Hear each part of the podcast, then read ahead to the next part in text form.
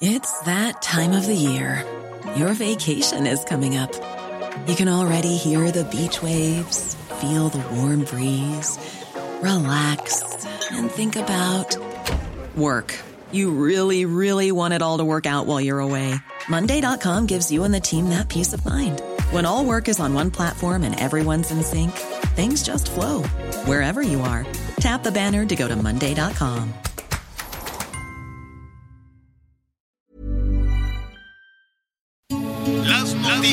¿Qué tal? ¿Cómo le va? Buenas tardes. Estás a punto de escuchar Yo soy Javier Alatorre. las noticias con Javier Alatorre. La vamos a pasar muy bien. Comenzamos. Ya está aquí la Nochebuena, ya está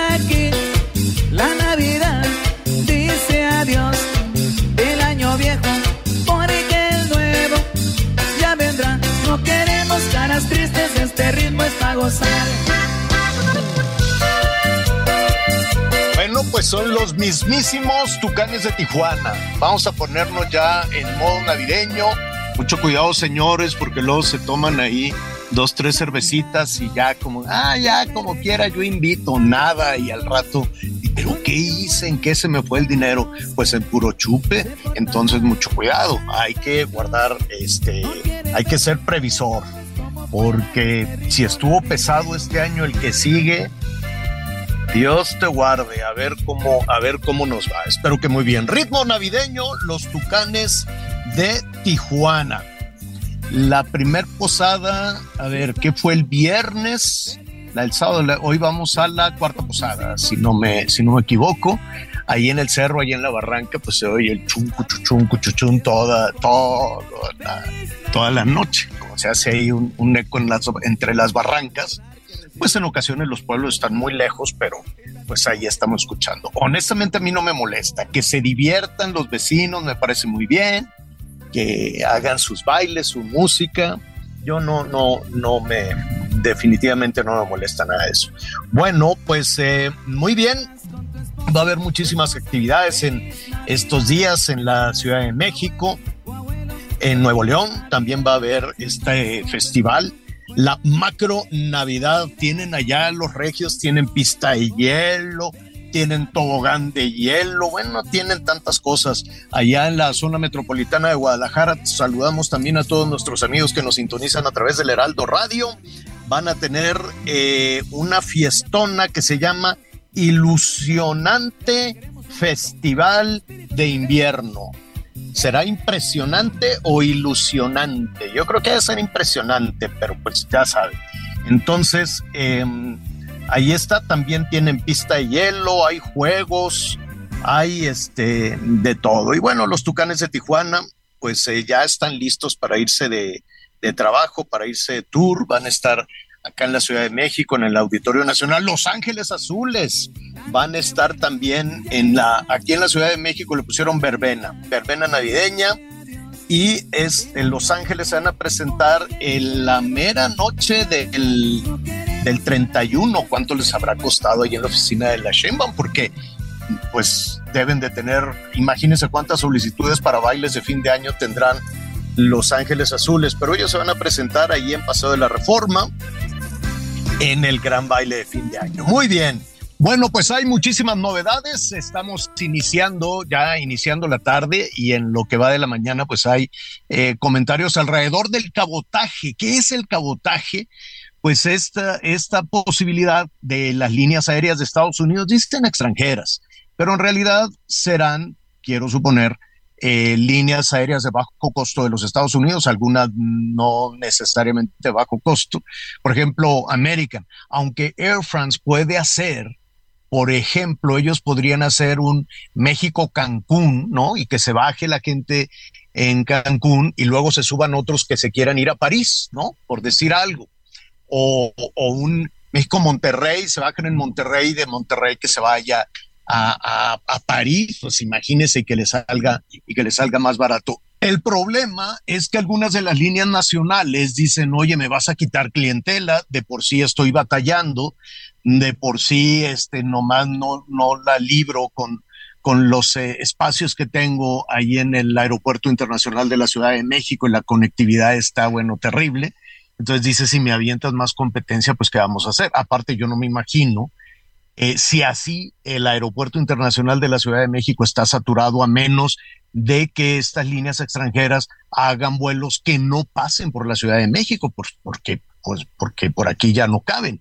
Entonces, hay toda una iniciativa ya para que se permita, que la ley ya lo permita, hasta el día de hoy no, pero ya hoy el presidente en la mañanera dijo, bueno, primero, y algunas líneas aéreas dicen, uy, eso sonó a chantaje. Primero les pidió, bajen los costos, ¿no? De las líneas aéreas que bajen los costos del pasaje y va, y muévanse del, del Benito Juárez, váyanse al Felipe Ángeles, que aquello es como un camposanto, no se aparece nadie, nadie quiere salir de ahí del Felipe Ángeles. Dicen que ahí va a llegar Trudeau y que de ahí va a llegar Biden, y el problema es luego cómo lo sacas de ahí, cómo lo sacas de aquel, de aquel lugar del fin del mundo despoblado que, que está.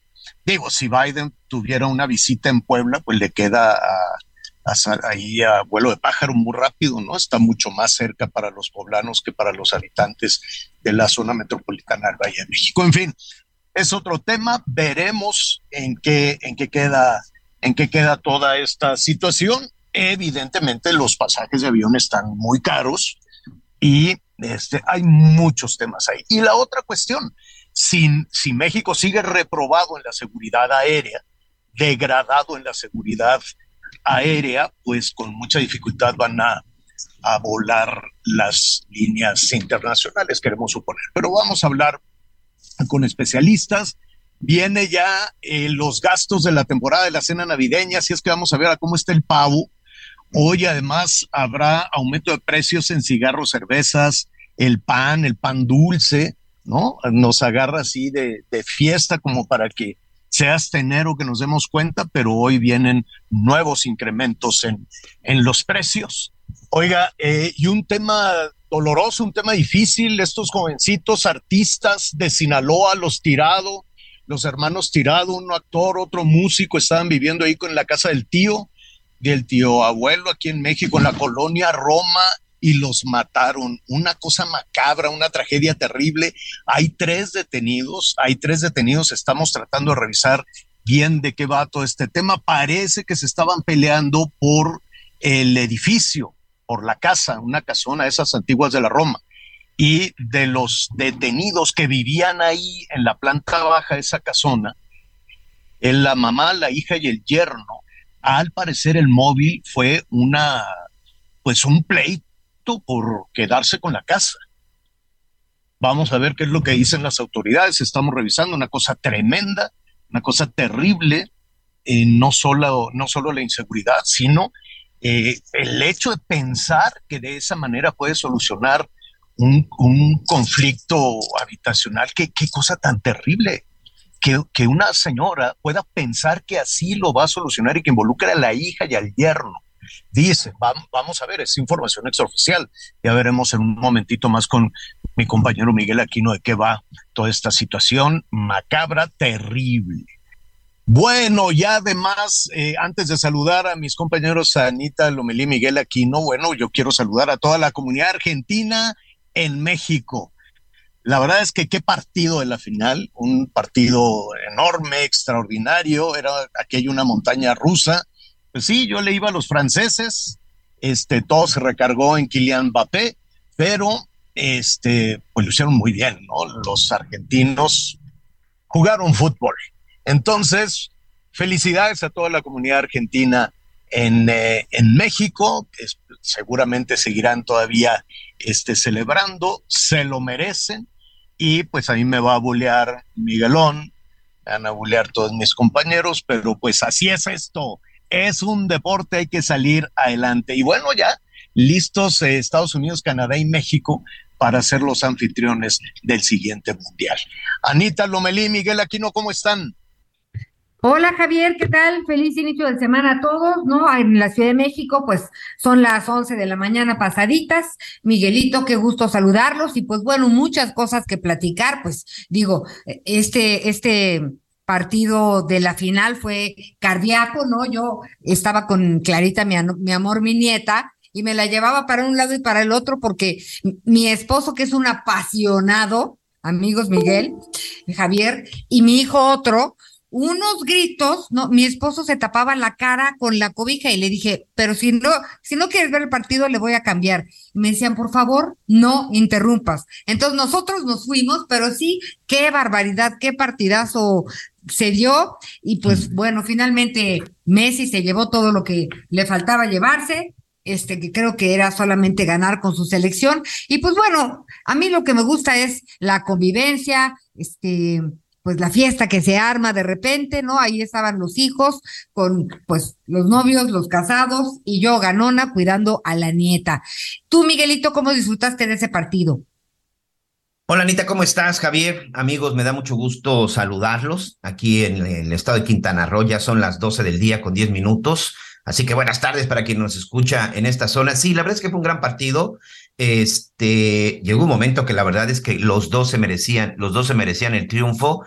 Yo sinceramente desde antes del Mundial había ya expresado que Argentina tenía las posibilidades de, de ganar y sobre todo por Lionel Messi. Creo que creo que este argentino, que con todo respeto a la mayoría de los argentinos, pues sí rompe un, un poco incluso el parámetro de, de, de, de, cómo se comportan o cómo reaccionan los argentinos.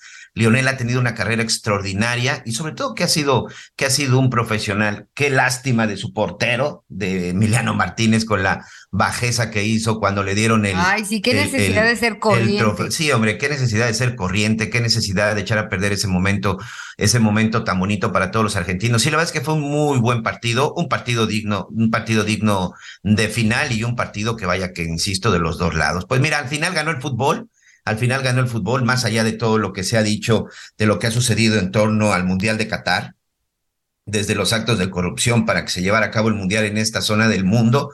Y creo que, bueno, al final los que, los que salieron ganando somos los aficionados a quien nos gusta ver el fútbol. Eso sí, ¿eh? de los octavos final para acá, porque en las primeras los primeros encuentros, sinceramente, no, no fueron, no fueron muy buenos. Pero bueno, ahora esperar ese 2026 México, Estados Unidos y Canadá, que la verdad es que la mayoría de los partidos se van a, se van a estar jugando en los Estados Unidos, Anita, pero bueno, los que tengamos por acá con la selección tendremos, tendremos que disfrutarlo. En lo personal, para mí serían ya los segundos, este, el segundo mundial en México, ¿eh? Me tocó el del 86 y ahora el del 2026. Entonces creo que es algo que sin duda hay que empezar a trabajar y esperemos que muy pronto pues nos den la buena noticia de cómo y qué se va a hacer para reestructurar y sobre todo para darnos una selección nacional que esté al nivel de los aficionados. Ojo con eso.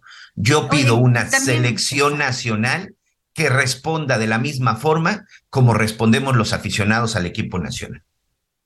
Pues la verdad, Miguel, mira, este tiene, hay muchas cosas que reflexionar, ¿no? Ayer este, este espíritu de, de, no, de no conformarte, ¿no? Sino de, de, de tirarle a ganar todo el tiempo, todo el tiempo, todo el tiempo. Esa, esa final, los penales fue, fue verdaderamente una locura, ¿no? Este, uno mejor que el otro, es, en fin, muchas cosas que reflexionar sobre este espíritu de, de luchar, este, de luchar por ser el mejor en lo que hagas.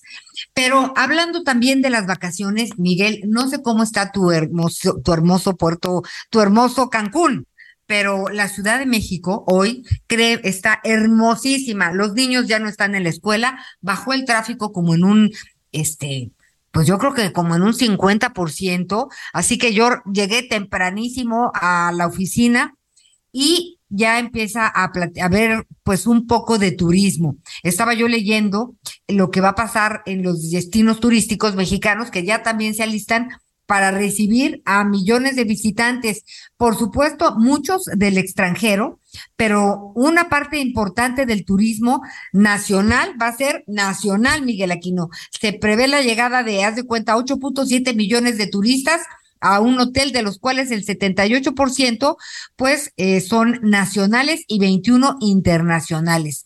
Esto representa una recuperación de más del 99% con respecto a igual periodo de 2019. Esto sin lugar a dudas es una buena noticia. La Ciudad de México tiene unos lugares, unos rincones espectaculares para recibir a propios y extraños, Miguel Aquino. ¿A ti cómo te pinta allá en Quintana Roo tu, tu bella Cancún?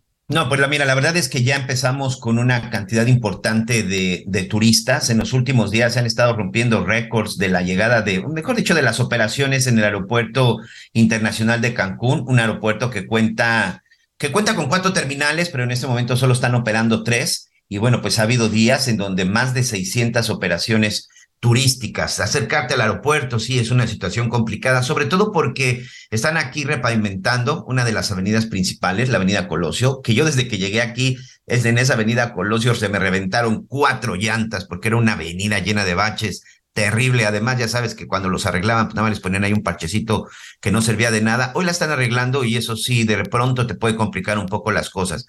Pero sí, ya en muchos de los hoteles, principalmente en la zona hotelera de Cancún, también en Playa del Carmen, en la zona de, Tulum, incluso en Chetumal, Anita, no, ya están registrando, ya están registrando ocupaciones que van por ahí del 80% y seguramente conforme se vaya avanzando la semana y se vaya acercando las fechas para ya un par de días para la Navidad, creo que todavía sí se podría llegar a rebasar el 90 o más de, porcentaje en ocupación turística. En este, y sobre todo, fíjate, ahorita tú hablabas de los nacionales, pero también hay mucha gente ¿eh? que viene del extranjero, por ejemplo, nuestros amigos en Canadá, vaya cantidad de canadienses que vienen en estas fechas a Cancún, alejándose un poco del frío y por supuesto viniendo aquí al calorcito, ¿no? Ahorita, por ejemplo, revisando aquí mi termómetro, estamos a 28 grados centígrados. La verdad es que es un, la verdad es que es un clima bastante, bastante agradable. No está ese calor bochornoso de abril, mayo, junio. La verdad es que está muy rico. Anoche llovió y llovió de, de forma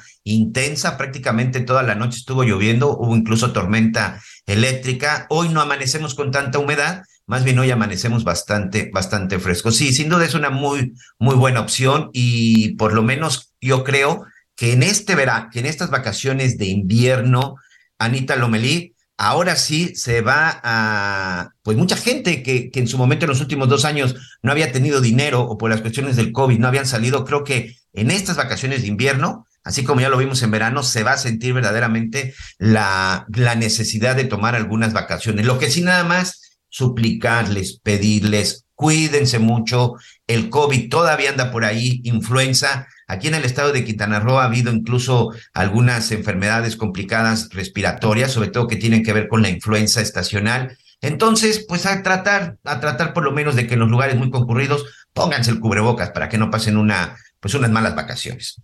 Y, y, en la medida que tenga oportunidad, este, pues si puede el parque o algo así, aproveche también los espacios, los espacios que tenga usted libres, ¿no? No, no buscar este los tumultos. Hoy, hoy me decía mi hija, ay mamá, yo creo que me voy a llevar a la chiquita a un carrusel que hay dentro de un centro comercial. ¿No? Y le digo, mira, si la sacas y le encuentras un parquecito ahí con los pajaritos y los perros y todo lo que puedes apreciar, como está descubriendo todo, tiene nueve meses, te la entretienes igual y te olvidas de la muchedumbre y de las colas, entre otras cosas.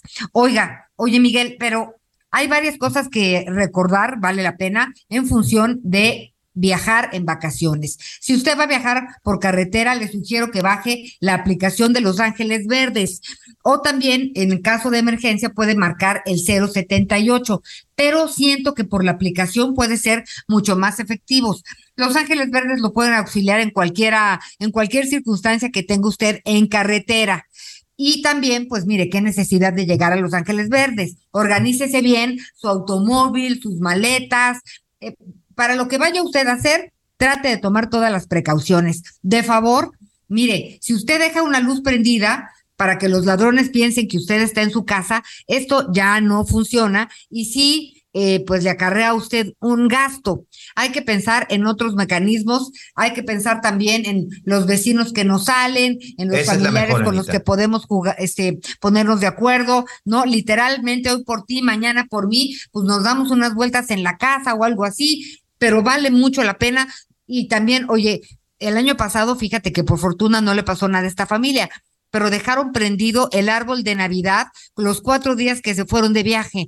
Y le digo, oye, podría haber, digo, luego los árboles de Navidad, con la mala suerte de pronto, pues pueden ser, se incendian, Miguel Aquino. Sí, y claro. pues se incendia el árbol y ahí va la casa la, o la mitad de la casa. Hay que ser muy cuidadosos con estos temas de, de tratar de despistar a los ladrones de esta forma, no creo que es la mejor, ¿no, Miguel?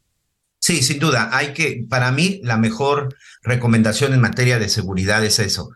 Con el vecino de mayor confianza, con un familiar, para que vaya y se dé sus vueltas. Y si de plano está muy cerca, pues que deje por ahí durante parte de la noche una luz. Y sabes también cuál es otro, otra señal de que la gente no está en casa, la propaganda y la basura que se te va acumulando en la entrada, de correos y que si de la pizzería de la esquina y que si el que arregla refrigeradores, entonces todos esos volantes que de pronto te van y te dejan en casa y no se recogen, ese, esa es una señal, esa es una señal de que, la, de que en la casa no hay nadie, pero creo que sí, lo mejor es pedirle el favor a algún familiar, algún vecino, porque de otra manera, lamentablemente el mes de diciembre, Anita, sí es una de las fechas en donde se incrementa más el robo a casa, habitación. Entonces hay que tener cuidado y creo que una de las cuestiones que podrían funcionar es esa. Y a la salida de carretera, por supuesto, la revisión del vehículo y también estar muy, muy atentos de los señalamientos. Hay que respetar los señalamientos.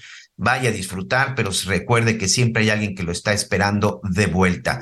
Oye, Anita, y también, bueno, vamos a estar platicando eh, pues de lo que se prevé para los próximos días con la cena. ¿Tú vas a hacer, hacer cena para el 24 o para el 31? Sí, Miguel, bueno, voy a ayudar, voy a ayudar a la familia, ¿no? La verdad, este, nos organizamos ya todos muy bien y pues a mí me toca la famosa ensalada de manzana, que es la más fácil de hacer, este, y las bebidas. Pero sí hay que, hay que ver cómo está la cuestión, porque para algunas cosas hay que cooperar. Oye, Miguel. Sí. Pero antes de que me digas qué vas a guisar tú, también si salen de vacaciones, mucho cuidado con las mascotas. Nada que me las dejan ahí solas con tres litros de agua y una bolsa de croquetas. También eso, ah, yo creo, Miguel Aquino, que cuando uno se va de vacaciones, o piensa muy bien dónde dejar a su mascota, o se la lleva, o no se van. O, se van todos o no se va nadie. No me los dejen ahí cuidándole la casa solas, porque la verdad no están bien cuidadas las mascotas, Miguel. Sí, hay que tener mucho cuidado y también finalmente, bueno, saber con quién las dejamos.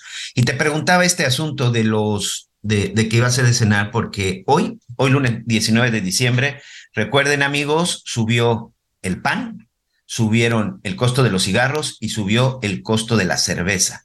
Aquí, este, por ejemplo, las cajetillas de, de, de 20 cigarrillos tienen un promedio de aumento de 5 de cinco pesos. Entonces, hay que también tener en cuenta todo esto, porque habrá productos, por ejemplo, de pan que te costaban 34, 35 pesos y se están disparando hasta los 45 pesos, ¿eh, Anita? Entonces, todo esto también pues hay que tenerlo previsto porque eh, pues se, dio, se da este aumento y sin duda son tres de las cosas que se consumen. Los cigarros, ojalá ya dejaran, eso sí deben, yo soy de los que sí opino, yo fui fumador mucho tiempo, este, tengo ya 18 años que dejé de fumar ese sí, ese sí creo que deberían de repente ya tratar de subirle más para que no, por lo menos no los no la gente tan joven pudiera pudiera comprar cigarrillos, pero el resto sí creo que hay que tener mucha precaución porque en estas fechas es donde más gasto se hace. Y vamos a estar platicando también con los eh, con los encargados de, de, de, la crianza de los guajolotes para la cena de, de Navidad del pavo. Vamos a ver cómo está la expectativa,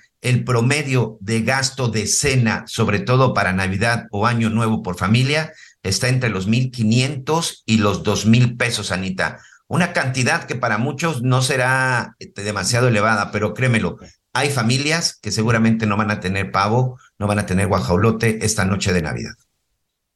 Eso seguro, Miguel Aquino. Y también, mire, le sugiero, si tiene oportunidad, checar la revista de, de la Profeco, porque sí tiene buenas ideas. Estaba yo checando opciones, Miguel, hablan a lo mejor no es lo que queremos, por supuesto, a lo mejor no, pero de que podemos darle una vuelta y encontrar algunas soluciones, pues puede ser, ¿no? Y pues ahí vienen algunos estudios de, pues, sardinas, ¿no? ¿Cuáles son sardinas, sardinas, sardinas? En, entre otros muchos productos que vale la pena, este, bueno, de entrada comparar, mercadear y a lo mejor hasta probar, Miguel Aquino. Yo una torta de sardina de reencalentado sí me la echaba.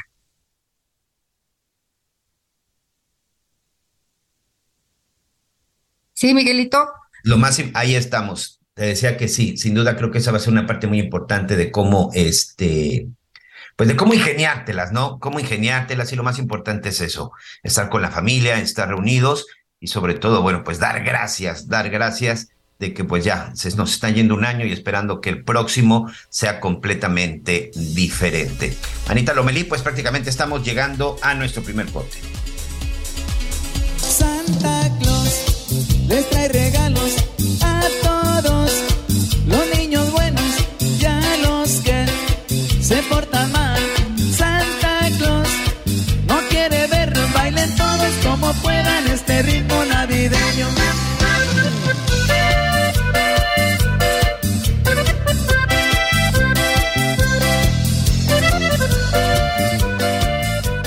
Conéctate con Javier a través de Twitter, arroba javier-alatón. Sigue con nosotros. Volvemos con más noticias. Antes que los demás.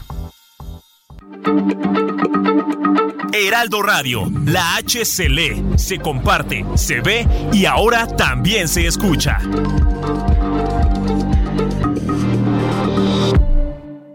Todavía hay más información. Continuamos. Les traemos una oportunidad exclusiva. Dos unidades únicas en México de nivel 5 de blindaje. Llévate una Ford Expedition Limited 2022 o una Ford Expedition Max 2022. Entrega inmediata. Llámanos al 5521-284071 o visita nuestra agencia en Calzada de la Viga 1880, Mexicalcingo, Iztapalapa 09099, Ciudad de México. Solamente en Ford Calzada La Viga. Aprovecha. Las noticias en resumen. El Senado de la República analiza una reforma para que la sanción por el delito de feminicidio se pueda incrementar en una tercera parte más, es decir, entre 53 y 80 años de cárcel. La Secretaría de Salud de Durango informó que hasta el momento hay 74 casos confirmados por meningitis en el estado. Además, han fallecido 26 personas y se han generado 12 altas hospitalarias. Este sábado inició el proceso de remoción de roca mediante explosivos controlados en la mina El Pinabete ubicada en Sabinas, Coahuila. Esto luego de concluir con la excavación de medios mecánicos en la parte sureste del Tajo al cielo abierto para continuar con el proyecto de búsqueda y recuperación de los mineros. Esto lo informó la CFE. Y hoy el dólar se compra en 20 pesos con, no, en 19 pesos con 23 centavos y se vende en 20 pesos con 32. Se compra en 19 con 23 y se vende en 20 con 32. En Soriana, el segundo al 50% de descuento en whiskies, rones, vodkas, mezcales, ginebras y vinos de mesa. 12 partes cerveza en lata, 99 pesos con 200 puntos. Excepto artesanal. Y 6 partes cerveza barrilito, 50 pesos con 100 puntos. Soriana, la de todos los mexicanos. A diciembre 19. Aplica restricciones. Excepto Casa Madero, Vinos Juguete, Moet y Macallan. Evita el exceso. Muy bien, estamos de regreso. Muchas, muchas gracias, Ana María Lomelí. Gracias por este mensaje. El dólar ahí va, ¿eh? El dólar ahí va junto con el peso. Todo este año, vaya que por los últimos seis meses por lo menos se, se ha mantenido. Sí, oye, El Miguel, Sí, y ya que, ya que hablabas del resumen, ya ves que comentamos esto de aumentar la pena para los feminicidas, para Claro. estos son, para estos asesinos. Pero fíjate que no dejará de ser importante que haya penas ejemplares, pero más importante es que se cumpla la ley, porque si está la ley y no, pues no la ejercen, No se la cumplen, exacto. Pues entonces la mera verdad es que pueden decir 120 años para los feminicidas. Pues muy bien, me parece, te felicito, pero el chiste es que verdaderamente tengan un castigo, que los, que los detengan, Miguel, porque po- todo el tiempo estamos viendo eh, a las familias, ¿no? Pues con la tragedia de su pérdida y después enfrentar todo lo que tiene que ver con la justicia. Ese era un comentario que, que, que tenía ganas de, de hacer a raíz, Sí. a raíz de que pues se aumenten las penas, ¿no? Sí, mira, ahorita vamos a platicar con mi compañero Israel Lorenzana y después vamos a recordar el caso de la profesora de inglés, Mónica Citlali, esta profesora que eh, vivía en Ecatepec, que trabajaba en Ecatepec y que su cuerpo apareció eh, en la carretera México, México-Cuernavaca, porque, como sabemos, el novio y la mamá del novio eh, son los principales responsables, pero te vas a enojar cuando te diga de qué los están acusando. Vamos primero con Israel Lorenzana. Vamos con nuestro compañero de Aldo Radio. El pasado 16 de septiembre, a través de las redes sociales, pues hubo una campaña importante usando, usando las redes sociales de una forma muy correcta. Siempre he estado yo completamente de acuerdo con esto, en donde se estaba localizando, se estaba pidiendo la localización de dos jóvenes, dos jóvenes hermanos artistas dedicados a la cultura, los hermanos Andrés y Jorge Tirado. ¿Por qué? Porque en ese momento ya estaban en calidad de desaparecidos. E incluso llamaba mucho la atención porque algunos artistas como Mar Escalante, por ejemplo, la famosa Doña Lucha, María de Los Ángeles, también lo comentaba y por ahí también algunos otros actores subían esta información para poder localizar a estos chavos, a estos hermanos, ¿no? Los hermanos Tirado. El fin de semana fueron localizados, lamentablemente fueron localizados sin vida. Israel Lorenzana nos tiene más detalles sobre el asunto. Israel, me da mucho gusto saludarte como siempre, amigo. ¿Cómo estás? Miguel Aquino, el gusto es mío. Anita Lomelí, también te mando un abrazo. Y bueno, pues eh, vaya situación que se registró el día de ayer, Miguel. Como lo señalas, fue el pasado 16 de diciembre cuando se reportó la desaparición de los hermanos Andrés y Jorge Tirado, este último actor de teatro, Miguel. Y bueno, pues el día de ayer por la tarde, cuando las autoridades pues dieron a conocer que los cuerpos de tres personas fueron encontrados, eso en el número 113 de la calle Medellín, aquí en la colonia Roma. Los cuerpos lamentablemente presentaban pues signos de violencia, estaban maniatados y tenían además cinta adhesiva Miguel. El secretario de Seguridad Ciudadana dio a conocer en redes sociales, me refiero a Omar García Harfuch, que ya hay tres personas detenidas por estos hechos, los cuales fueron primero presentadas como testigos y pasaron a ser indiciados.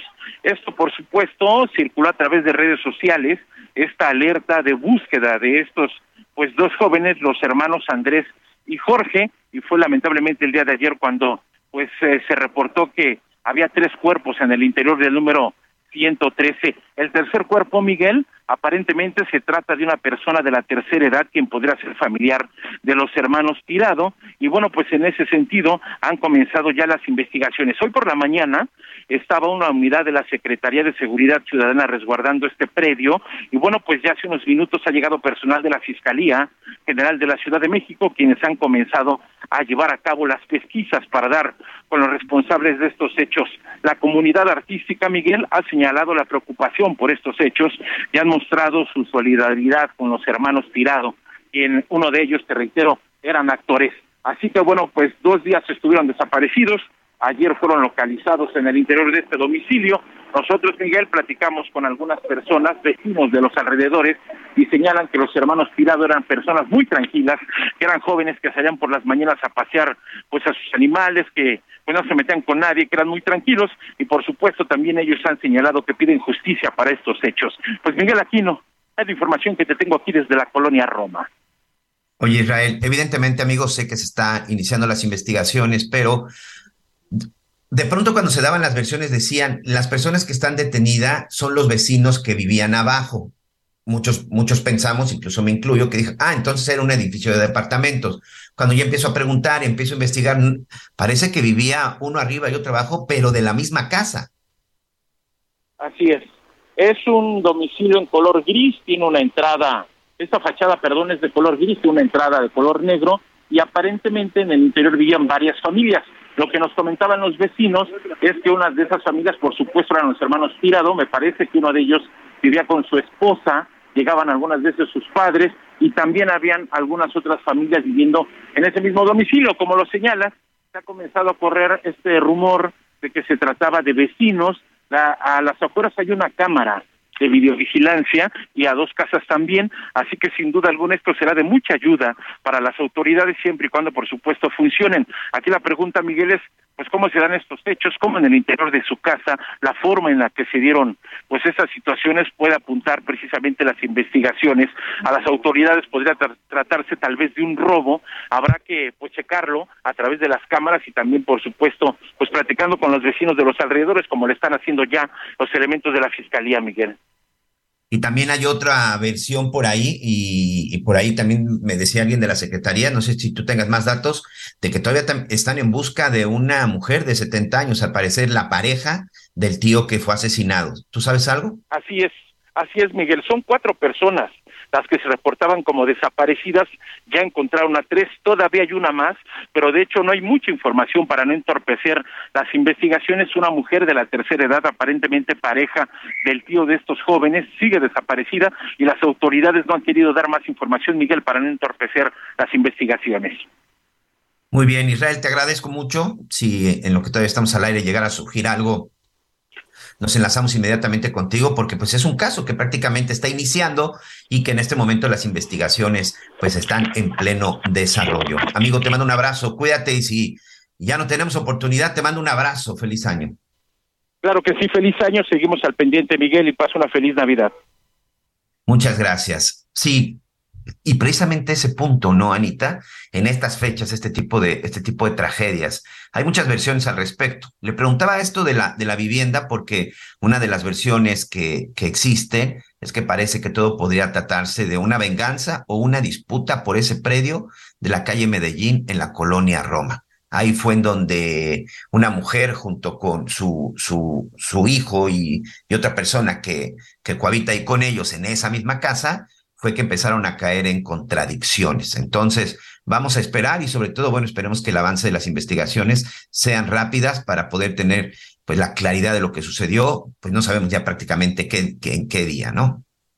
Pues, pues en estas fechas y en las que sean, Miguel, aquí nuestras noticias verdaderamente nos caen como balde de agua, de agua helada, ¿no? Estos dos hermanos tan jóvenes, todos familiares, verdaderamente, eh, pues qué tragedia qué, tragedia y, pues podrán ser las disputas que tú quieras, ¿no? Pero pues para eso recurre uno a, pues a, diferentes autoridades, ¿no? A diferentes instancias para dirimar pues cualquier tipo de, pues de pleito, de dificultad, de diferencia, pero pues eliminar a una parte de la familia porque tienes este, porque te estás vengando o porque traes un problema de, de, predios, sí me parece que es muy grave que te quieran despojar o no, no sé exactamente, eh, todavía todo, todo es medio es confuso, sí, pero, pero pues, este, esa, digo, la violencia jamás será una forma de dirimir ningún tipo de, de diferencia, ni de violencia,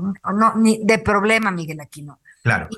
Y, y fíjate que, pues, fue muy impactante en redes sociales porque checo que efectivamente son serios, serios, efectivamente son serios, los, los llamados de auxilio, pues los retuiteo, pero a- entre el partido, entre muchas cosas que veías las reacciones, chin, que aparece la información de que pues estos jóvenes eh, ya habían sido encontrados muertos, pues muy, muy, una tragedia y pues esperemos a ver qué nos dicen las autoridades, este, y pues un abrazo a, a familiares a- y amigos que pues eh, por lo que veo es pues hermanos jóvenes, talentosos, muy queridos en el gremio artístico. Sí, oye, antes de ir con nuestra compañera en Jalisco, también con este caso del coronel, déjame rápidamente, te decía, del caso de la profesora Mónica Sí. Citlali, esta profesora que lamentablemente la reportan como desaparecida el 3 de noviembre y días después aparece su cuerpo en la México Cuernavaca. Su última pareja, Jesús Alexis, junto con la madre de él, María Isabel, fueron detenidos porque eh, se les encontró, para empezar, fueron las personas con las que la última vez que se les vio a la profesora de, de Catepec, incluso que había ingresado al domicilio. El hecho es que después también, cuando lo citan a declarar, que hay contradicciones, revisan el teléfono y tenía ahí pues unos mensajes coludidos con la madre de que le decía no sé qué hacer, eh, no sé cómo desaparecerlo. Incluso en parte de las declaraciones de este tipo, dice que sí, que la tuvo un par de días el, el cuerpo de, de su novia en, en, la cama, esperando, bueno, pues qué hacer, hasta que finalmente, con la ayuda de su madre, pues fueron y tiraron el cuerpo. Bueno, pues hasta el día de hoy, ellos están detenidos, sí, están detenidos, están en la cárcel, pero hasta el momento solo, solo los han podido eh, o han querido en este momento iniciarles un procedimiento por la desaparición forzada. El tema del feminicidio todavía está ahí este, pendiente, pero ahorita solo les inician este proceso por desaparición forzada, porque evidentemente pues han empezado a negar todo y dicen que fue un accidente porque la profesora eh, murió de un golpe en la cabeza y pues dicen que se puede tratar de eso. Entonces, lo que tú decías hace un rato, de pronto podemos tener muchas leyes, podemos tener muchos códigos, podemos tener las sentencias de 200, 500 años, si ustedes quieren, pero si no existe quien aplique la ley de forma correcta, de nada va a servir. Todo se va a quedar en papel, todo se va a quedar en tinta, pero a la hora de poder ejecutar, simple, sencillamente, no vamos a ver esos resultados, Lomeli. Suscribo, Miguelito. Eh, qué bueno que hiciste esta, esta, esta referencia, porque pues es un claro ejemplo de lo que pasa cuando la ley finalmente no se cumple y lo que, lo que, lo que sí se cumple, bueno, o lo que sí pasa es pues vivir en la impunidad. Vamos a, vámonos a Jalisco, Miguel Aquino, para cambiar de tema pues resulta que eh, autoridades de la Secretaría de Defensa Nacional pues continúan con la búsqueda del coronel José Isidro Grimaldo Muñoz, quien habría sido secuestrado por miembros del cártel Jalisco Nueva Generación el pasado 10 de diciembre, mientras estaba de vacaciones en Jalisco. Ya iba de regreso a reincorporarse pues a su pues a su cuartel cuando fue interceptado finalmente y esto, esto en Nuevo Laredo, Tamaulipas, ya lleva su adscripción en, Nuevo, Laredo, Tamaulipas y en un incidente de tránsito fue interceptado por dos vehículos con gente armada. La investigación continúa, pero queremos saber en qué vamos. Por eso estamos contigo, Mayeli Mariscal, corresponsal del Heraldo en Jalisco, para que nos platiques qué sucede, en qué vamos. Hola, ¿qué tal? Muy buen día, buen día también a todo el auditorio. Pues eh, como lo mencionas, estos datos se dieron a conocer en rueda de prensa el pasado viernes. Eh, es el general de brigada diplomado del Estado Mayor, Crisóforo Martínez Barra, el comandante de la quinceava zona militar, quien brindó estos datos y bueno, confirma que el jefe regional de Tapalpa, Jalisco, que responde al alias de CR, es el presunto responsable de ordenar la privación del coronel de caballería José Isidro Grimaldo Muñoz quien, eh, como mencionas, es integrante activo del ejército mexicano y se encontraba de vacaciones aquí en Jalisco. Él fue privado de su libertad el 10 de diciembre cuando ya estaba por salir de una cabaña rentada en Tapalpa y en carretera es que se topa con un incidente de tránsito, eh, es interceptado por dos vehículos quienes eh, pues lo obligan de a descender de su vehículo en el que él se trasladaba y eh, pues lo trasladan en una dirección desconocida. Hasta esos momentos se confirma que aún no ha sido eh, rescatado o localizado el cuerpo del coronel Grimaldo, por lo que también se pide a la ciudadanía, si tienen algún dato, pues lo puedan hacer saber y también pues eh, destacaban la labor del coronel en donde señalaban que durante el tiempo que ha servido en el ejército ha tenido una buena trayectoria profesional de servicio y que pues además él eh, pues ha estado eh, brindando resultados en esta frontera norte en Tamaulipas en la asignación en la cual se encontraba hasta estos momentos. Y por lo pronto pues bueno ya también se informó que a Jalisco llegaron al menos tres mil elementos más del ejército y de la Guardia Nacional esto para resguardar también eh, pues la seguridad en distintos municipios, pero también para eh, pues realizar estas labores de búsqueda del coronel. Así que pues hasta ahí va la investigación hasta estos momentos, según los datos del propio ejército mexicano. Pues vamos a seguir muy de cerca este, este caso porque ha habido versiones este, pues tremendas en donde habrían dicho que sí, que sí lo, lo habían localizado. Eh, ya no sé si pensar que es mejor, pues si no lo han localizado, quiere decir que pues este, este coronel Grimaldo Muñoz sigue, sigue con vida y pues estaremos muy pendientes. Cualquier cosa que sepas, pues aquí estamos a la orden, Ayeli. Claro que sí, estamos al pendiente y bueno, esta versión que mencionas del cuerpo sí había trascendido en diversos medios de manera extraoficial, pero el pasado viernes la Secretaría de la Defensa Nacional confirma que aún no se ha localizado. Bien, muy bien. Gracias por tu información, Mayeli. Un abrazo. Cuídate. Excelente día para todos. Gracias. Pues sí, Miguel. ¿Te parece si vamos al reporte de estados? Vamos. Como cada año desde hace 25, Teletón arrancó con el propósito de reunir por lo menos un peso más que la edición pasada. Este año se logró recaudar más de 410 millones de pesos, superando por mucho la meta establecida. Desde la mañana del sábado inició la transmisión con historias de vida, como la de Mía, una pequeña de 9 años con artogriposis mutible, que le genera poca fuerza en sus brazos. Su madre recordó la situación tan difícil que pasaron tras el diagnóstico de Mía. Conductores que amenizaron el evento y también animaban a los mexicanos para seguir donando y alcanzar la meta para la construcción de dos centros de rehabilitación Teletón, uno en la montaña de Guerrero y otro más en Mazatlán, Sinaloa. El presidente Andrés Manuel López Obrador envió un mensaje resaltando la labor de la Fundación Teletón. En 2021 se reunieron 387 millones 733 mil 462 pesos, es decir, 22 millones de pesos menos que este 2022. Heraldo Radio.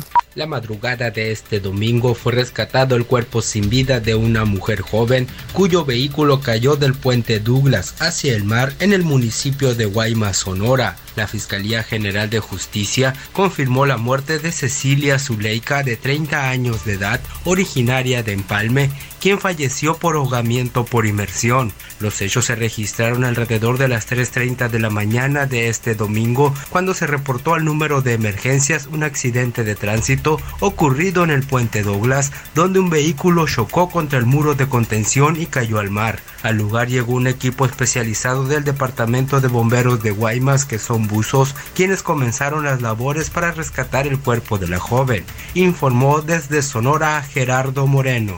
Este domingo, concesionarios del transporte público incrementaron el precio del pasaje, principalmente en Tepic, de 8 a 15 pesos, incluso hasta 18, generando molestia entre la ciudadanía que considera abusivo por las condiciones de las unidades. Mientras tanto, la Secretaría de Movilidad distribuyó en distintos puntos de las rutas a elementos policiales para revisar que no se hicieran estos cobros debido a que no están autorizados. También el secretario general de Gobierno, Juan Echegaray Becerra, dio a conocer que habrá detenciones y multas para quien realice estos cobros. Hasta el momento, 22 unidades han sido inmovilizadas y se espera que este lunes sesione el Consejo de Transporte Público Estatal para que puedan haber resultados y entre negociaciones se tenga una tarifa o se mantenga la actual de 8 pesos por persona y 4 pesos a adultos mayores y menores de edad. Esa es la información. Soy Karina Cancino desde Nayarit.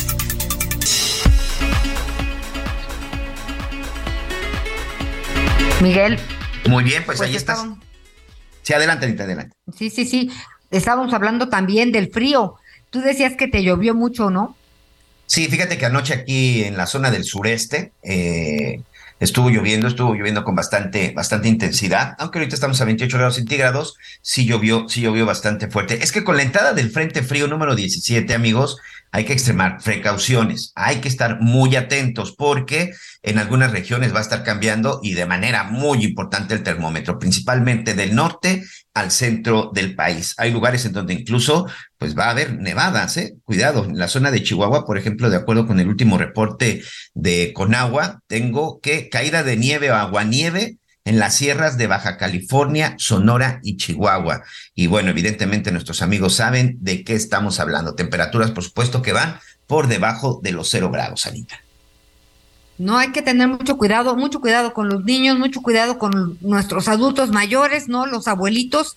Eh, no es bueno que, que los dejemos encerrados, pero sí que tengan movilidad mire, adentro de casa yo le digo, mamá, sube y baja. No, me, dice, pues mi hijita, yo vivo en un departamento, mamá, pues a subir y a bajar en el edificio un par de pisos, porque sí hay que, hay que movilizarse, pero, pero, pero, pero, con muchísimo cuidado. Si usted considera que es mejor eh, pues bañarse en la noche, pues hágalo, ¿no? Y también a las niñas, a los niños pequeñitos, mucho cuidado y luego los niños que están corriendo por todos lados, Miguel, y se quitan el suéter cuando menos te das cuenta, ni modo. Los niños por tienen un voto a su favor, que pues los niños, entre que son de plástico y se alivian rápido, pero sí hay que cuidarlos porque pues el tema está muy contagioso. Y de las posadas, Miguel, ¿a cuántas posadas has ido? Todavía ninguna, ¿eh? Todavía ninguna, todavía están pues a tiempo de invitarme. Miguelito. Bueno, Hoy es la cuarta y hasta el momento todavía no hemos subido a ninguna. Así que, este, ya saben, si alguien hace una posada aquí por Cancún, con mucho gusto, hay que estar, hay que estar pendiente. Mis hijas son las que sí, creo que fueron el viernes, creo que fueron el sábado y creo que todavía van, no, ya ninguna, pero son de esas posadas donde ya no llevan a los papás. Oye, qué feo es eso, ¿verdad? Que de pronto ya estás tú del otro lado de las fiestas y de las posadas en donde ya no te toca o ya no te, ya no quieren llevar al papá. Y tú te tardaste, Miguelito, porque tus hijas son un amor, pero la verdad generalmente desde los 13 años ya, ya no quieren que las despidas de beso porque les dicen, no, no, no, no seas tan empalagosa delante de mis amigos. Y yo, bueno, está bien, está bien, está bien. Pero sí, pues ya, ya es otro boleto, Miguelito. Y además, ¿sabes qué? También de repente nos gustan ya otras cosas. A mí sí me gusta tomar ponche y platicar, pero de pronto en unas con el ponchis ponchis no hay chance. Lo que sí es que tengan ustedes cuidado, si beben, por favor no conduzcan, el torito los estará esperando, qué necesidad, hay que cuidarse, este, y además no se confíen de por estar en la fiesta, no es que es imposible decir que estén con cubrebocas bailando, Miguel. También es imposible. Sí, es complicado. Sí, sí, sí, es muy complicado. Y recuerden que en la mayoría de los estados del país existe el programa de alcoholímetro. No hay que tomar cuando estén ustedes en estos festejos. Hoy aprovechen que con todas las aplicaciones que existen ya en las en los teléfonos, las aplicaciones digitales, pues es más fácil conseguir un taxi. Hay que tener mucho cuidado y sobre todo hay que ser muy, muy responsables. Lomeli, tenemos que hacer una pausa. Ya volvemos.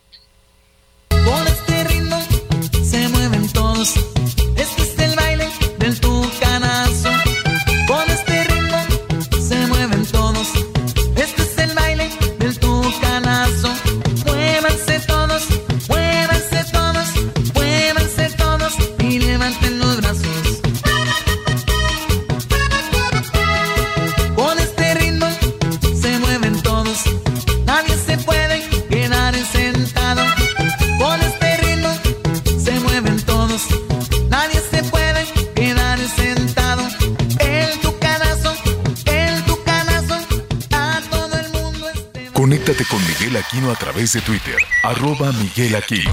Toda la información antes que los demás. Ya volvemos.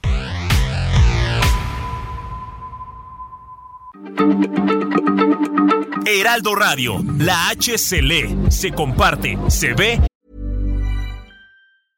I'm Sandra, and I'm just the professional your small business was looking for. But you didn't hire me because you didn't use LinkedIn jobs. LinkedIn has professionals you can't find anywhere else, including those who aren't actively looking for a new job but might be open to the perfect role, like me. In a given month, over 70% of LinkedIn users don't visit other leading job sites. So if you're not looking on LinkedIn, you'll miss out on great candidates like Sandra. Start hiring professionals like a professional. Post your free job on linkedin.com/people today. Y ahora también se escucha.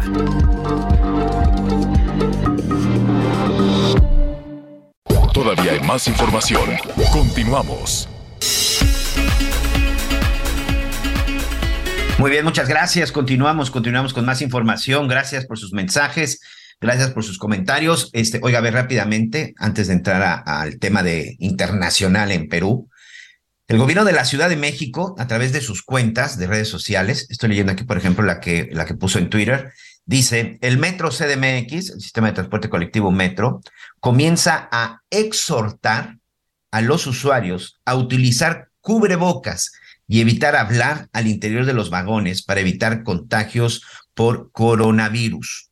Por favor, hay que extremar precauciones. Todavía no es obligatorio, pero sí se les está invitando de que si traen el cubrebocas y usted se mete a alguno de los vagones del sistema de transporte colectivo metro, por favor, hay que hacerlo.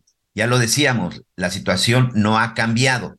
Ah, muchas gracias a nuestro equipo de información. Ángel Villegas me dice, a partir del 21 de diciembre, o sea, el próximo miércoles, entra en vigor el uso de cubrebocas obligatorio y se mantiene el aforo al 100%. No habrá restricciones extremas, pero es fundamental que hagamos equipo por Puebla. En el estado de Puebla, a partir del miércoles, también regresa el cubrebocas de manera obligatorio. Esto lo informó, pues, el nuevo gobernador, Sergio, Sergio Salomón. Y con este se suma ya, recuerde, también en Nuevo León, también en la zona, en la zona de Tamaulipas. Entonces, el cubrebocas hay que volverlo a echar y hay que usarlo, porque no solamente el coronavirus. Creo que por ahí ya está el señor Torre. Sí, aquí los estoy escuchando y oye, hay, eh, bueno, es una, es una rentita también los cubrebocas, pues están carísimos, pero este, son desechables los, o sea, no, no se puede usar toda la temporada el mismo cubrebocas.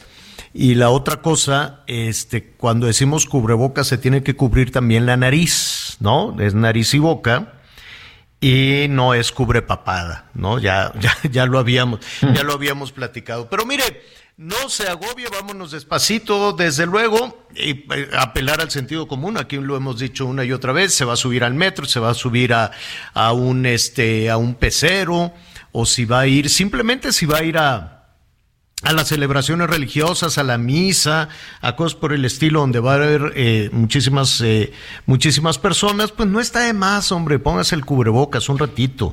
Luego ya, ¿no? No, no, no estamos en la misma eh, situación con la que estuvimos pues el año pasado, hace, hace un par de años, bendito sea Dios, ¿no? Ya tenemos el tema de, a ver, déjeme ver,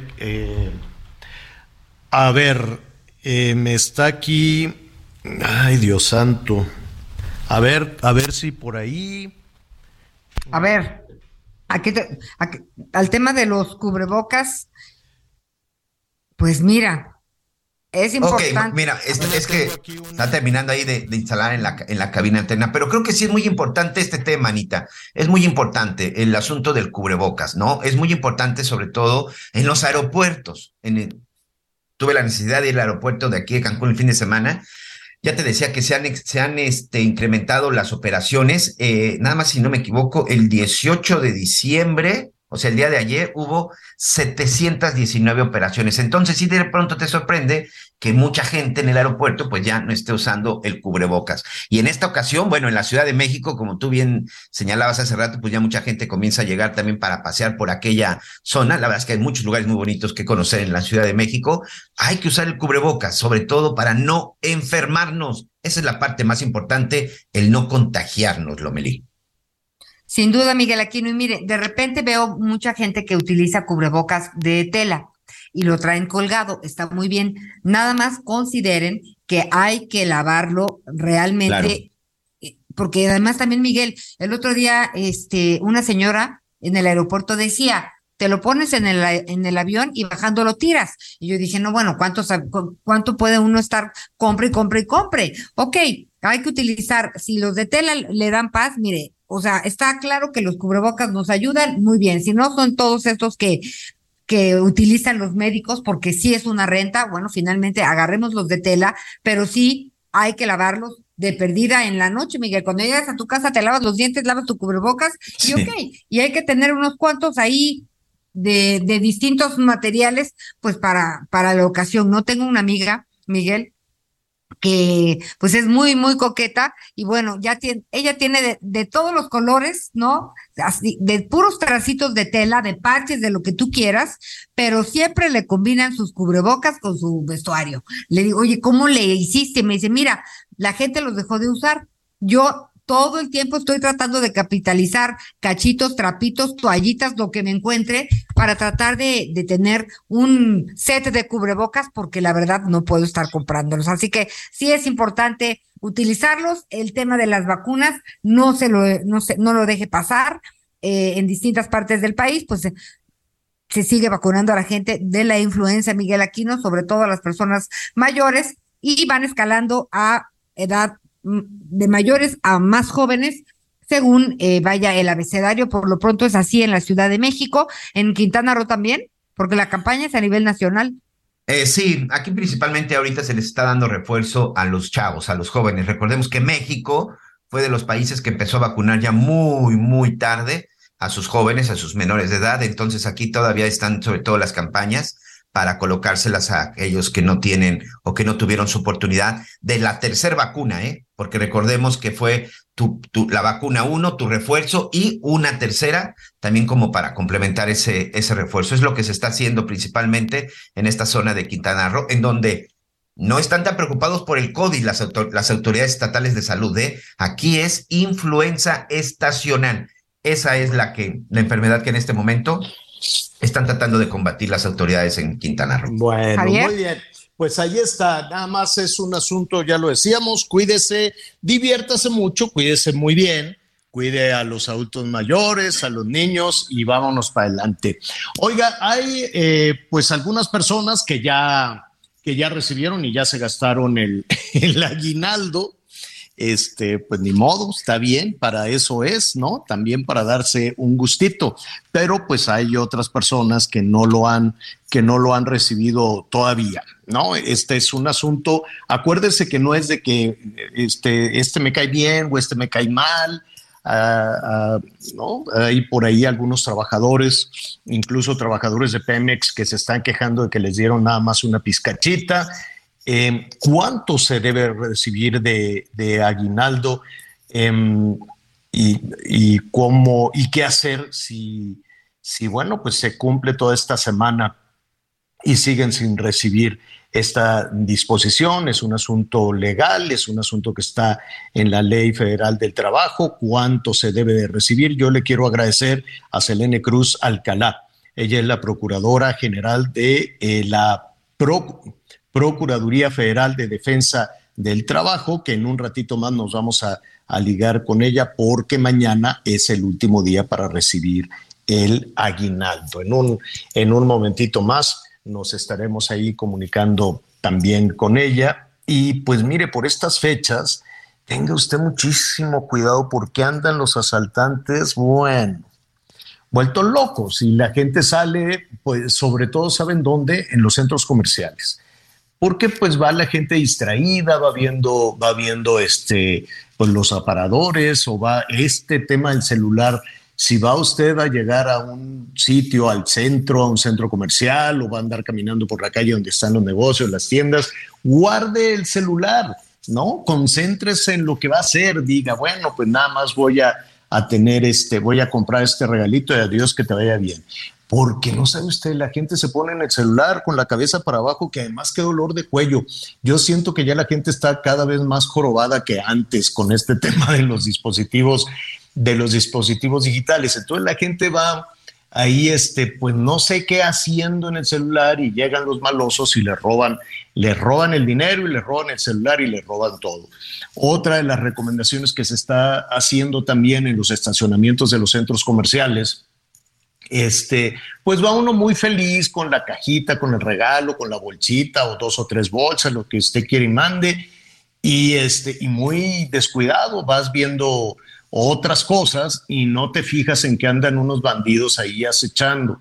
Entonces trate de no ir este, solo, esté atento, esté alerta, no haga cosas muy ostentosas también porque ahora los asaltos se están registrando en los, este, en los estacionamientos y no solo cuando se bajan del automóvil, pues porque el bandido sabe que la gente llega a un centro comercial con un poquito de dinero para comprar los regalitos. Qué desalmados, qué miserables. Hay un lugar en el infierno para todos esos que si la autoridad no los pesca, pues en algún punto, en algún momento estoy seguro que, todo la, que, que la pagarán porque no es justo después de un año de tanto esfuerzo, de un año de tantos años cuesta arriba, porque pues nos decían que era la cuesta de enero, pero es una cuesta que ya lleva tres años y nomás no se ve planito y que de pronto lleguen a robarle el poco mucho dinero que le dan o que le roben el, aguinaldo, ese, ese, es un asunto tremendo. Sobre todo los adultos mayores, pues vayan acompañados, este, cuiden mucho su dinero, no se lleven todo, todo el dinero, eh, en fin, todas estas cosas que también son de, sentido común. Nuestro país desafortunadamente no ha cambiado, en el tema de seguridad va en un salta para atrás, entonces tenga mucho, mucho cuidado con, con todo eso. Selene Cruz, ya le comentaba hace unos minutos, Selene Cruz Alcalá, es la titular de la Procuraduría Federal de Defensa del Trabajo y me da muchísimo gusto saludarla esta tarde. Selene, ¿cómo estás? Muy buenas tardes. ¿Qué tal, Javier? Ana María, qué gusto saludarlas, también saludar a su auditorio. Muchas gracias por esta invitación. Al contrario, Selene, ¿hay, un, ¿hay una fecha límite para el pago del aguinaldo? Eh, sí, es antes del 20 de diciembre digamos que podríamos darles todavía a los patrones la posibilidad de pagar el 20, pero a partir del, del 21 ya es una, un derecho que podemos reclamar a, a través de los centros de conciliación y registro laboral. Ahí, sobre todo en materia federal, es, es, una cuestión un poquito compleja de explicar, pero todo lo que no es federal es competencia de los estados. Eh, ¿Qué es federal? Por ejemplo, eh, la rama textil, la rama petroquímica, pulera, e, entre un largo etcétera. Pero si quieren saber de, como directamente a dónde podrían acudir, pueden llamarnos por favor al 800 911 78 77. Ahora los repetiré, ahí al 800 717 29 42. Eh, Perdóname, que voy a ahondar en esto. ¿Qué es lo primero que hay que hacer si no, si no les pagan el aguinaldo eh, mañana?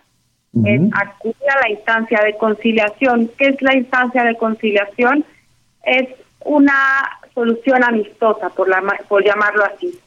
Hay un centro federal de conciliación y registro laboral y ahí están también los centros locales de conciliación y registro laboral. Y ahí lo que hay que eh, hacer es llegar, solicitar cierta asesoría. El Profedet, la Procuraduría Federal de la Defensa del Trabajo, tenemos gente que también está trabajando al, al interior de los centros para asesorar a las personas. Pero ¿qué es lo que sigue? Juntar a las partes, eh, los conciliadores que pertenecen al centro, llaman al patrón, llaman al trabajador y la idea es que lleguen a una solución en cuanto al pago de su aguinaldo. Pero si por alguna razón se negaran a pagar, entonces nos tenemos que ir a juicio para cobrar ese derecho que por ley corresponde a todas las personas trabajadoras.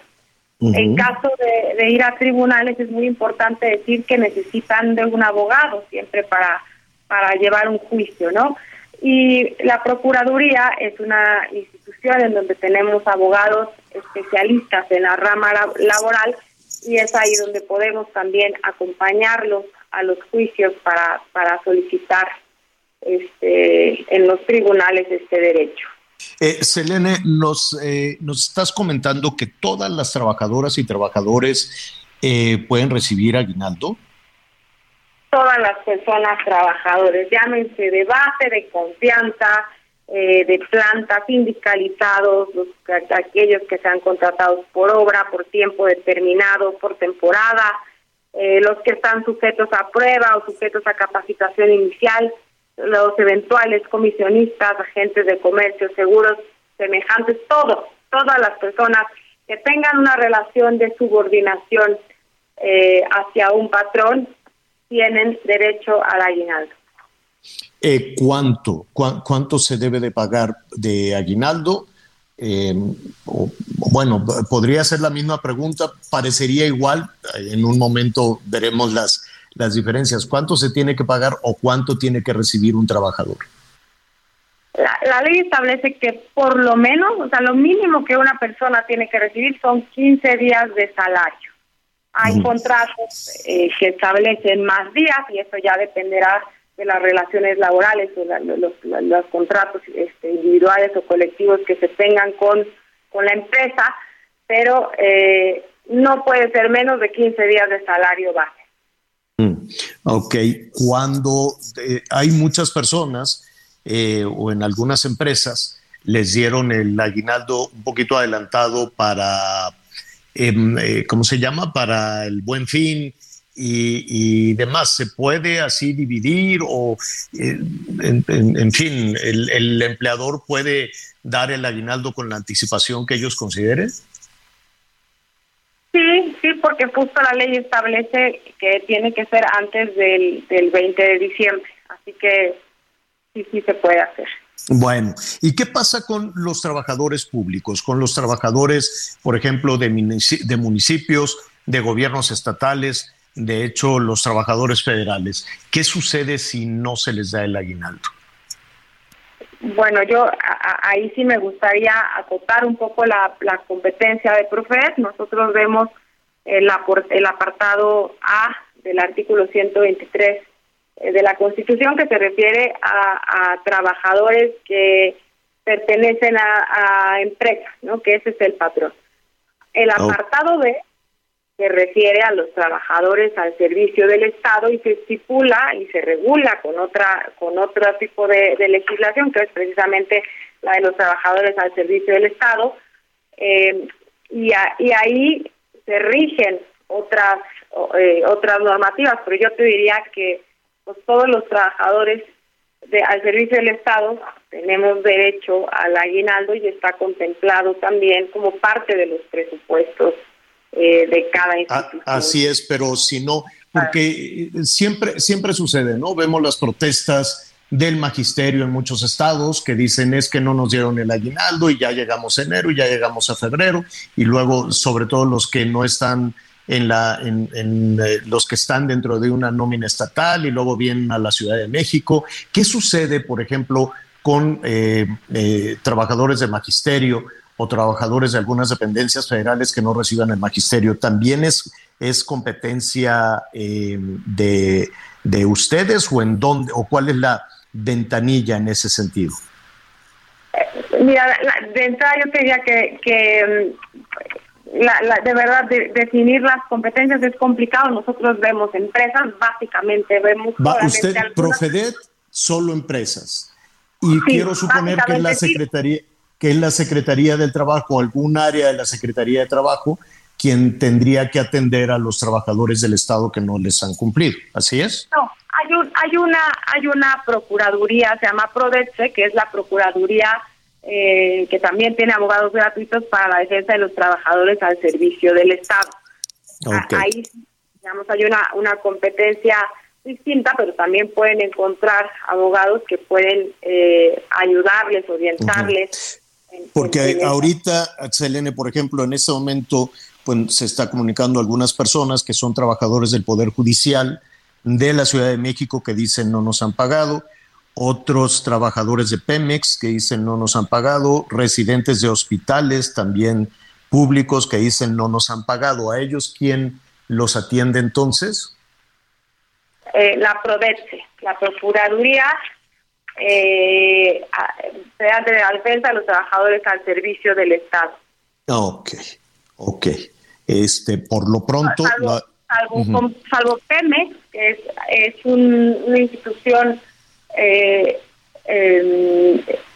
es, digamos, por la naturaleza jurídica, de acuerdo con nuestras competencias, sí podemos asesorarles y, la, e insisto, la cuestión que seguiría ahí es acudir al Centro Federal de Conciliación y Registro Laboral, preguntar por Profeder, nosotros ahí les podemos asesorar en cuanto a, eh, ¿no? Porque Pemex tiene un contrato eh, colectivo, entonces tenemos que ver qué tipo de, de, trabajador a cargo de Pemex sea la persona y entonces nos vamos a la conciliación en principio eh, ahí le van a pagar. ¿Y en el caso de las fiscalías también?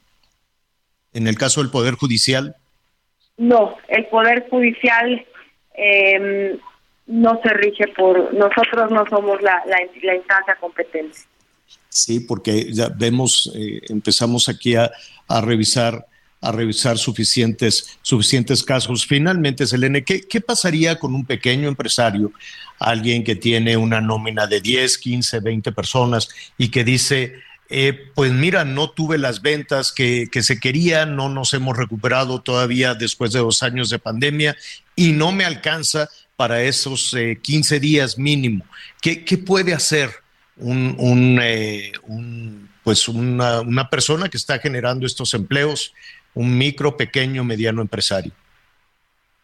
Ay, qué pregunta tan complicada, Javier, porque la ley establece que, que mínimo, o sea, que uno que es una que es una obligación, o sea, no no yo te diría que hay multas de, de 50 a 5 mil eh, UMAS, la unidad, esta unidad de medida y actualización, eh, para quienes no paguen el aguinaldo.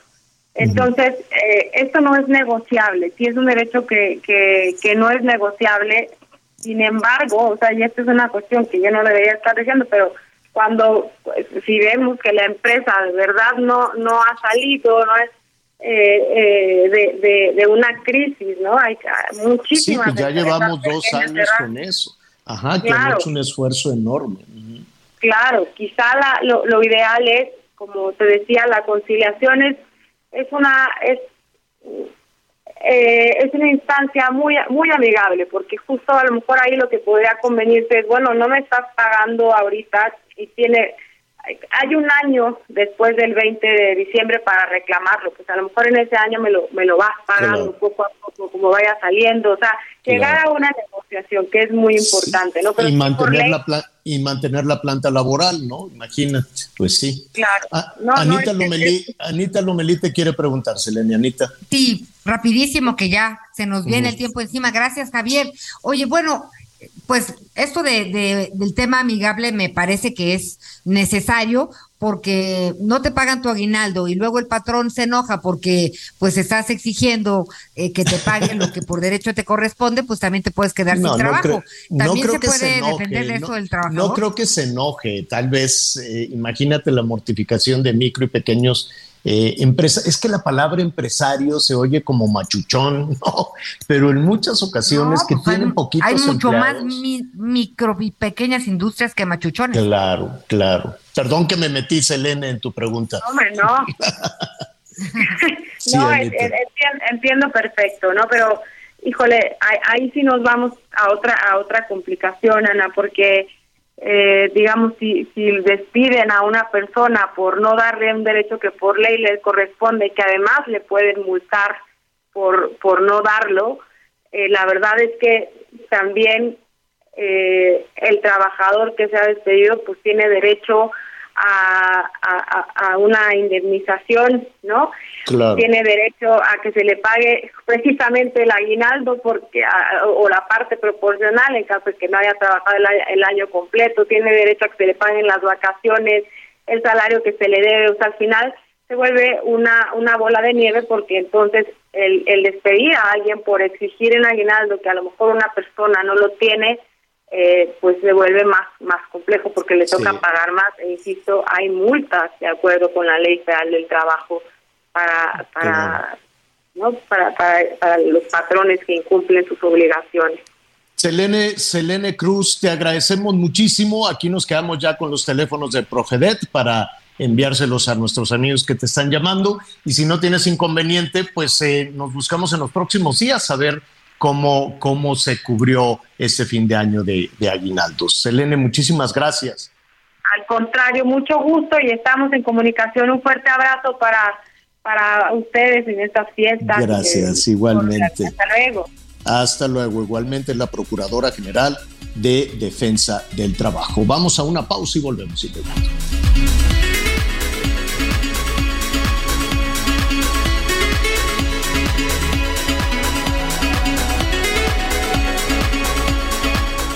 Conéctate con Ana María a través de Twitter, arroba Anita Lomelí. Sigue con nosotros. Volvemos con más noticias. Antes que los demás. Heraldo Radio, la H se lee, se comparte, se ve y ahora también se escucha.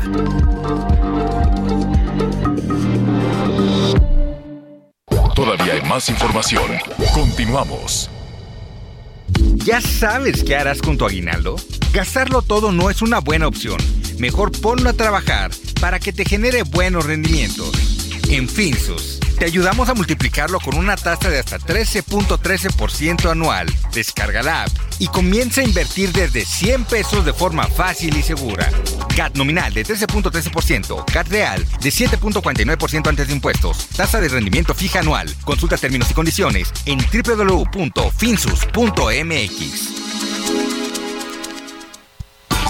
Las noticias en resumen. Este fin de semana se reportó el asalto a una caravana de migrantes en Zacatecas mientras transitaban en la carretera federal 45 en el tramo Fresnillo-Zacatecas. Fueron despojados de sus unidades y abandonados en la carretera, de acuerdo con el diputado migrante Juan José Estrada. La primera quincena de diciembre es la quinta más violenta del año en comparación con el mismo periodo de cada mes. Según la Secretaría de Seguridad y Protección Ciudadana, 1.209 personas fueron asesinadas en el país del 1 al 16 de diciembre. Julio Miguel Huerta Gómez, primo de Miguel Barbosa Huerta, el fallecido gobernador de Puebla, rindió protesta como secretario de gobernación de la entidad. Fue designado por Sergio Salomón Céspedes Peregrina, actual mandatario de la entidad, tras la renuncia de Ana Lucía Gil Mayoral.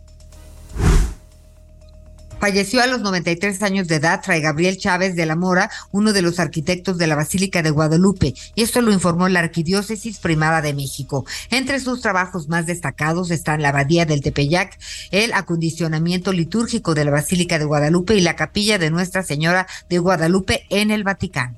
Descanse en paz.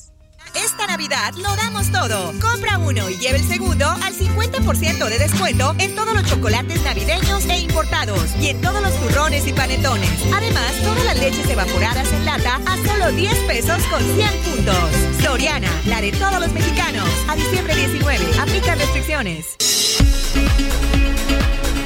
Bueno, bueno, muy bien. Em, hace unos momentos pues estábamos eh, consignando, estábamos reportando esta cosa terrible, la ejecución o el asesinato de estos hermanos muy jóvenes. Qué cosa tan terrible, los hermanos Tirado, ellos son de Sinaloa, llegaron a la Ciudad de México para hacer una carrera en, el, en, en la música, en el entretenimiento, en el espectáculo, Andrés y Jorge, muy jovencitos, y eh, pues seguimos todavía, Miguel, con que siguen siendo tres los detenidos, ¿así es? Sí, tres personas que están detenidas, tres personas que pues vivían o que viven en el mismo predio en donde estaban precisamente los hermanos Tirado junto con su tío, personas que habían sido citados a declarar como testigos, pero hubo contradicciones y hoy están como presuntos responsables. Pero también otra parte muy importante, Javier, hay una mujer de 70 años que todavía continúa en calidad de desaparecida. Sería la esposa precisamente del tío de, los hermanos Tirado, con quien también fue asesinado. Entonces, tenemos estos tres detenidos y una mujer todavía de 70 años en calidad de desaparecida. Válgame Dios, o sea, se llevaron a la tía, a la esposa del tío. Correcto se la llevaron, no está, se fue, no estuvo, es toda una, todavía una, una serie de preguntas que no tienen respuesta, pero ella tiene una ficha como desaparecida desde el pasado 16 de diciembre junto con los hermanos Tirado y junto con su pareja sentimental, su esposo. Qué situación, qué cosa. Y de los detenidos, ¿qué, ¿quiénes eran? Vivían ahí en la parte de abajo de la casa. Una, una de estas casonas de, de la colonia Roma, unas casonas muy bonitas. Este, que yo no, no, no sé, ¿no? Cómo era, cómo tenían dividido el predio o de qué se trata, pero al parecer las personas detenidas vivían en la planta baja. Así es, ellas vivían en la. Esa es una sola, es una sola propiedad. Lo que mm. platicábamos hace rato con Israel Lorenzana, que ya nos describía el color y todo. Es una sola, es un solo predio, Javier, y ahí, bueno, vivían unas personas en la parte de abajo y vivían los hermanos Tirado pues, en la parte, en la parte de arriba. El dueño de ese predio es un familiar de ellos, quien falleció ya hace un par de años. El hecho es que la mujer que está detenida es la expareja del dueño de ese inmueble, familiar de los, de los tirados. El asunto es de que hoy la principal hipótesis es que el asesinato tiene que ver con una disputa por el hogar. Es una de las principales hipótesis, que ahí fue donde cayeron en, en contradicciones, porque hay otro tema. En efecto, entraron hombres armados al domicilio, no forzaron absolutamente nada para poder ingresar. Entonces, una de las cosas que investiga la policía es quién le abrió la puerta a los sujetos que entraron y que los amagaron, porque las personas que están detenidas, por lo menos la mujer y su hija, no pudieron ellas este, directamente pues haber sometido pues a un a dos chavos, uno de 27, otro de 34 años, un señor de 73, entonces hay otras personas que podrían estar involucradas, pero esa es parte de las investigaciones, esa es parte de la información que se empieza a fluir poco a poco, Javier, y por eso es que las autoridades deciden detenerlos, por las contradicciones y sobre todo por esa vieja disputa que ya existía entre los predios. Ella alegaba que esa propiedad le corresponde porque su pareja sentimental era el dueño, pero resulta que nunca se casaron. Y la familia Tirado dice, no, nos pertenece porque nosotros sí llevamos el apellido y, este, y nosotros sí llevamos su sangre. Válgame Dios. Bueno, eh, veremos qué, qué, se resuelve en, las próximas horas. Vamos a ver si no se queda como el caso, ¿te acuerdas el de la jovencita que se fue de fiesta y que luego la sacaron cargando de un, de un departamento para irla a tirar a Morelos? Y luego se detuvieron a, la amiga y al novio de la amiga, pero ¿y qué más? Ariadna Fernanda, esta, esta joven de 27 años, Ariadna Fernanda, quien fue localizado su cuerpo el 31 de octubre. Pues sí, en, este caso, bueno, pues están ya detenidos estos dos, estos dos personajes con quien tú dices que por cierto son pareja y que ya se iban a casar en este mes de, en este mes de diciembre. y el hecho es de que ambos están detenidos y se han iniciado los procesos, pero hasta ahí, en ese momento estamos en esa etapa, en esa etapa procesal. No se sabe si quién participó, no se ha dicho exactamente cómo fue que murió Ariadna Fernanda. Lo que sí es un hecho, Javier, es que por las declaraciones de la Fiscalía del Estado de Morelos y por las declaraciones de las autoridades de la Ciudad de México y sobre todo por esa diferencia en el momento de la necropsia, el caso ya se turnó a la Fiscalía General de la República para que también ellos hagan parte de las investigaciones y sobre todo los estudios para saber qué fue la causa de la muerte. Recordemos que el Estado de Morelos, el fiscal del Estado de Morelos dijo que pues que literal fue un accidente, que ella tuvo un problema eh, de broncoaspiración por el, estado etílico en el que se encontraba, es decir, que había tomado demasiado, pero la, la, Fiscalía de la Ciudad de México, las autoridades de la Ciudad de México dicen no, la joven fue torturada y la joven fue eh, golpeada y esa es la causa de muerte. Entonces, ante esta diferencia y ante esta poca claridad y sobre todo que la forma en la que se ensució el caso es que la Fiscalía General de la República pues está iniciando y está también retomando todas las investigaciones, señor. Bueno, lo que se está eh, complicando diplomáticamente, aunque pues al parecer al gobierno mexicano no, no, no, no, no se le ve mucho interés en tener una relación política sana con la presidenta o con el nuevo gobierno de Perú.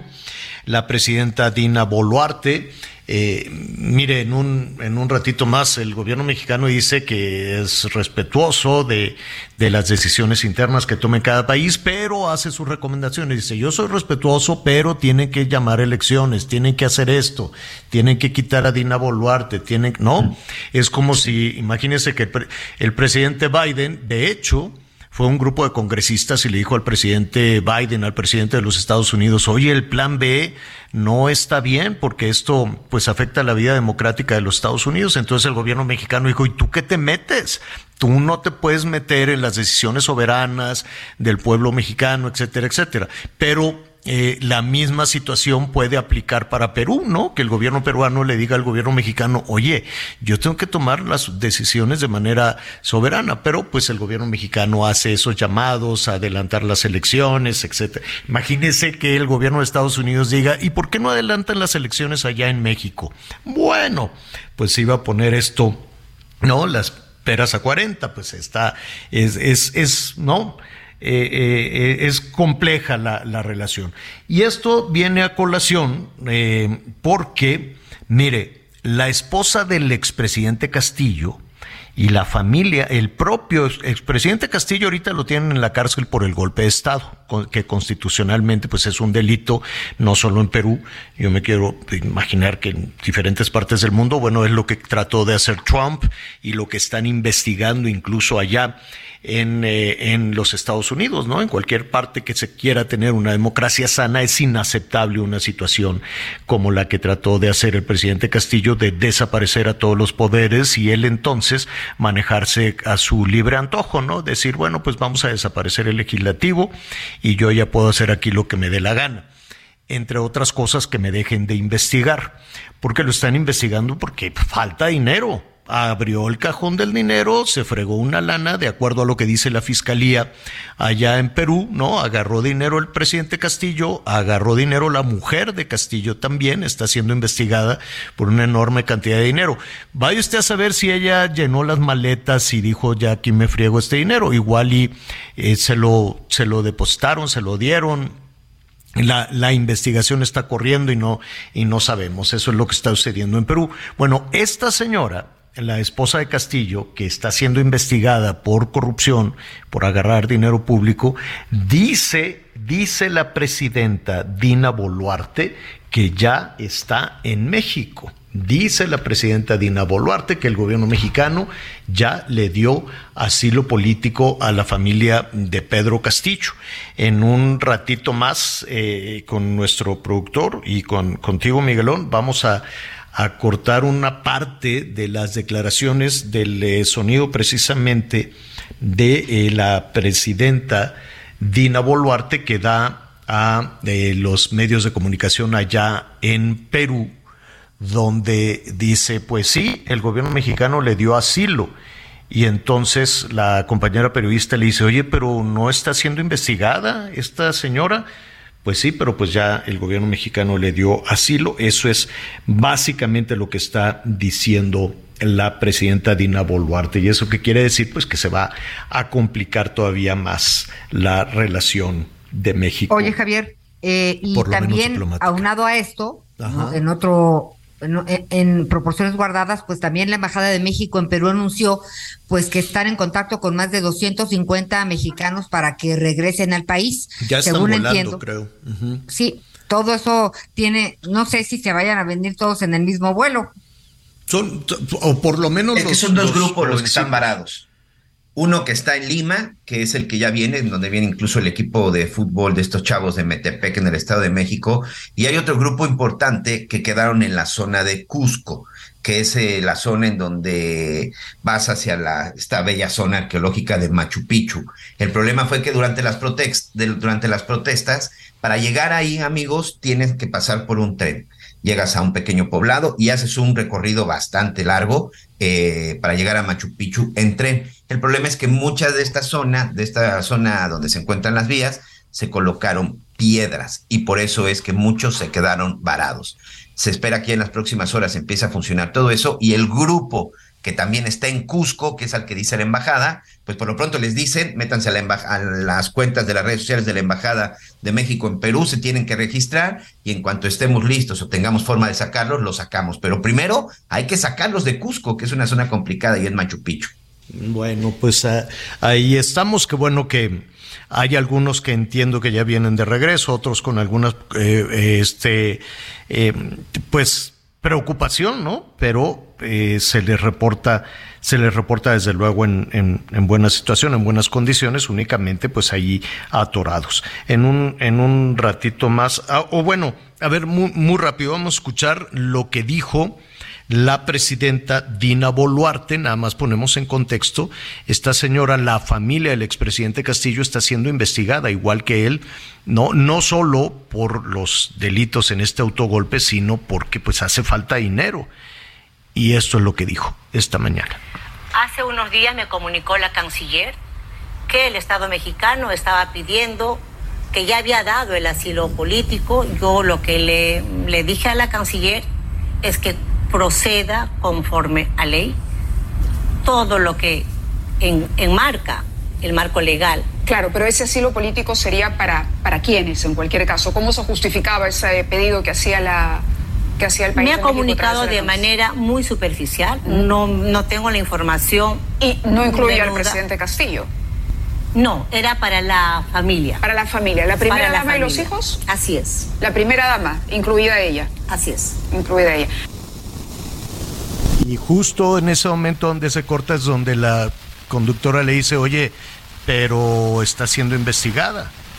Y dice, pues está siendo investigada, así es que veremos, ¿no? Veremos cómo, cómo llega. si efectivamente estamos preguntando también a la Cancillería Mexicana si la esposa, la esposa y los hijos de Castillo ya están aquí. Hay otros funcionarios que les dieron asilo en Venezuela en Venezuela y en México les están dando eh,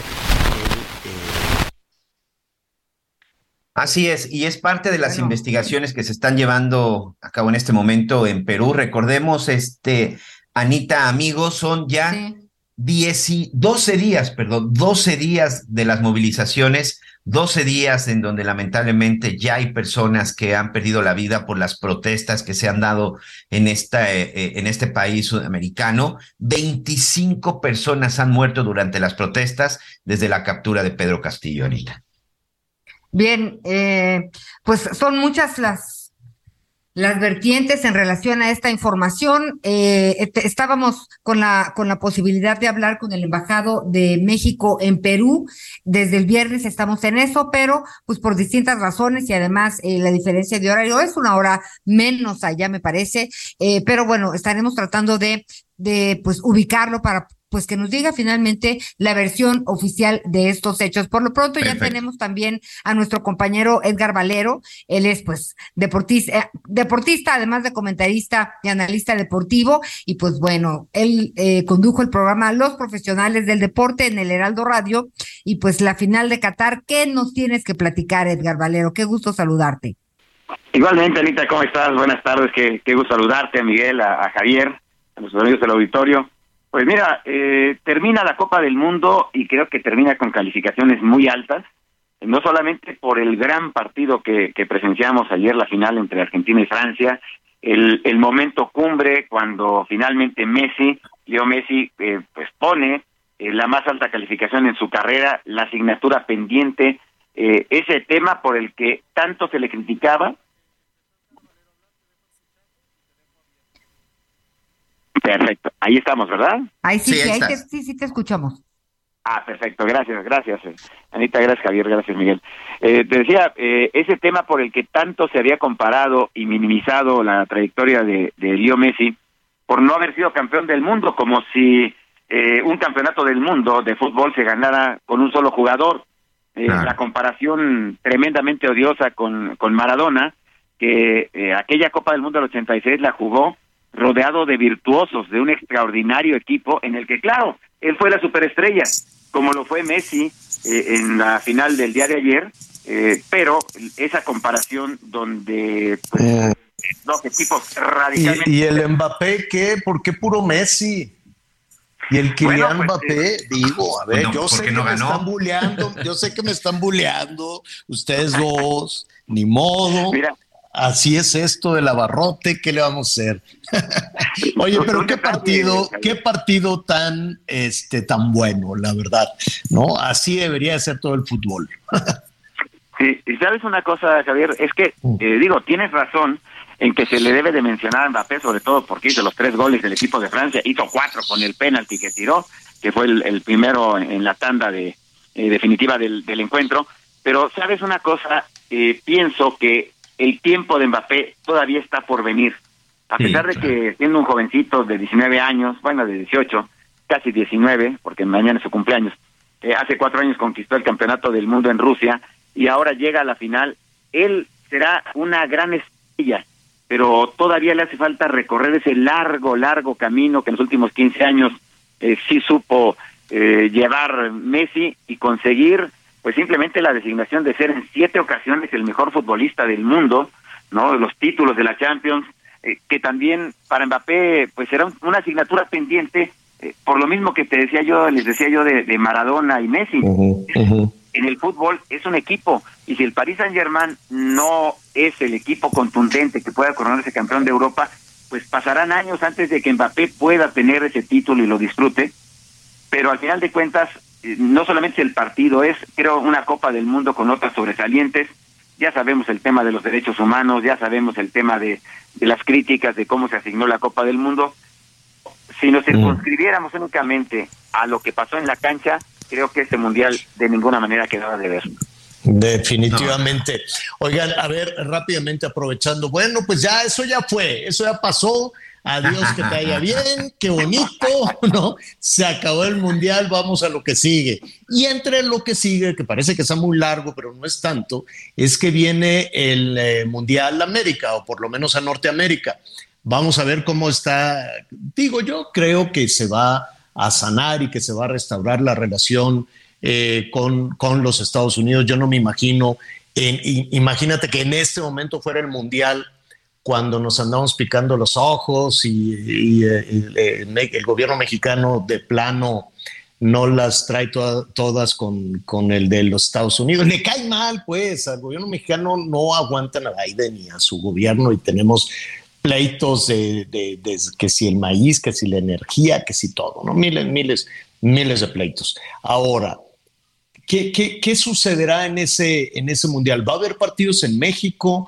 ¿Un partido, dos partidos? ¿Cómo, ¿Cómo le van a hacer? ¿Van y vienen? ¿Agarran aviones? Qué pesado, ¿no? Fíjate, eh, Javier, que, que se- había presentado un plan para que hubiera eh, 16 grupos de tres equipos, porque jugarán 48 selecciones. Pero sigue ahora la discusión y la idea pudiera tornarse a que fueran 12 grupos de cuatro equipos, los mismos 48 seleccionados, eh, y uno o dos de esos grupos, dependiendo del formato que se adopte finalmente, eh, disputarán sus partidos en México, en Monterrey, Guadalajara y el Estadio Azteca, que va a ser cerrado todo el próximo año para la remodelación. Eh, pero mira, a diferencia de lo mal que se llevan los gobiernos, te quiero decir que la Federación de Fútbol de Estados Unidos, eh, Major League Soccer y su brazo operativo Soccer United Marketing, que es la que contrata a la selección para que vaya a los partidos eh, moleros, como le dice el Tuca Ferretti, se llevan extraordinariamente bien con la con la Federación Mexicana de Fútbol. De hecho, va a haber un torneo el próximo verano donde todos los equipos de la MLS y todos los equipos de la Liga MX se van a enfrentar, así que ellos sí son cuates, Javier. Qué bueno. Todavía no se sabe cuántos partidos habrá en, en las sedes de México o ya. No, todavía no. En un principio se anunciaron 12, eh, eh, perdóname, 10, luego 12, pero dependiendo de cómo se arme el calendario y el número de grupos, se, sabrá exactamente cuántos se van a jugar en México. Pero la mayoría de los juegos, Edgar, este, tú lo sabes muy bien, serán en Estados Unidos. Por ejemplo, de los primeros 80 partidos que se hablaba, 60 iban a ser en Estados Unidos, 10 en México y 10 en Canadá. Es decir, la verdad es que es el Mundial de los Estados Unidos y pues hay de refilón un par de partidos, por supuesto, de las elecciones en nuestro país, ¿no? Sí, el, el, tema es ese, Miguel, que como no se ha decidido el formato de los grupos, eh, si se llega a decidir que sean grupos de cuatro equipos, entonces se cre crecería el calendario a 104 claro. encuentros. Eh, por eso es que no pueden anunciar todavía oficialmente en México cuántos partidos va a haber eh, de, de, esa repartición desproporcionada que se dio, eh, pero que pues es como una invitación, ¿no? Sabemos que el tema son los dólares, entonces uh -huh. era preferible para la FIFA y para todos los involucrados más partidos en Estados Unidos eh, que, que, que, en México. Claro, como en oye, Canadá, pero, no hay... pero a ver, di, díganme algo, los, las elecciones eh, van y vienen o los que les toca en México ya se quedan aquí, los que les toca en Estados Unidos, sí. los que les toca en Canadá, ya de ahí ya no se mueven. Ajá. No sé. Es la primera ronda. En la primera ronda, los que jueguen en México juegan dos partidos en primera ronda y a partir de la segunda ya se van a Estados Unidos, igual los que estén en Canadá. Eh, a reserva, insistiré en eso, de cómo quede el calendario. Es igual que como pasó en Corea y en Japón en el 2002. Los equipos que jugaron la primera ronda en Japón o en Corea, todos sus partidos fueron o en Japón o en Corea. Y en la segunda ronda se cruzaron y hasta la tercera fue cuando ya se, se fueron reduciendo eh, los espacios y se fueron jugando menos partidos, eh, sobre todo del lado de Corea, porque okay. Corea había sido la inauguración. Pues ya se nos agotó el tiempo pero pues eh, como siempre muchísimas gracias, vamos a estar ahí muy, muy, muy pendientes de tus comentarios, los profesionales del deporte en el Heraldo Radio. Muchísimas gracias, Edgar. Gracias, Javier, un gran abrazo, Anita, igual Miguel. Eh, abrazo, gracias. gracias, amigo, abrazo. Bueno, Anita Lomelí, gracias, Miguel Aquino, gracias. ¿Qué tal un, un cosillito, caldito de res con verduritas? ¿Está bueno? Me, la, me late para empezar la semana. Buenas tardes. Gracias, gracias, Miguel. Buenas tardes, buen provecho. Yo soy Javier Alatorre, lo espero a las diez y media en Hechos Azteca 1. Lo invito a que siga con nosotros Salvador García Soto en el Heraldo Radio. Gracias por acompañarnos en Las Noticias con Javier Alatorre. Ahora sí ya estás muy bien informado.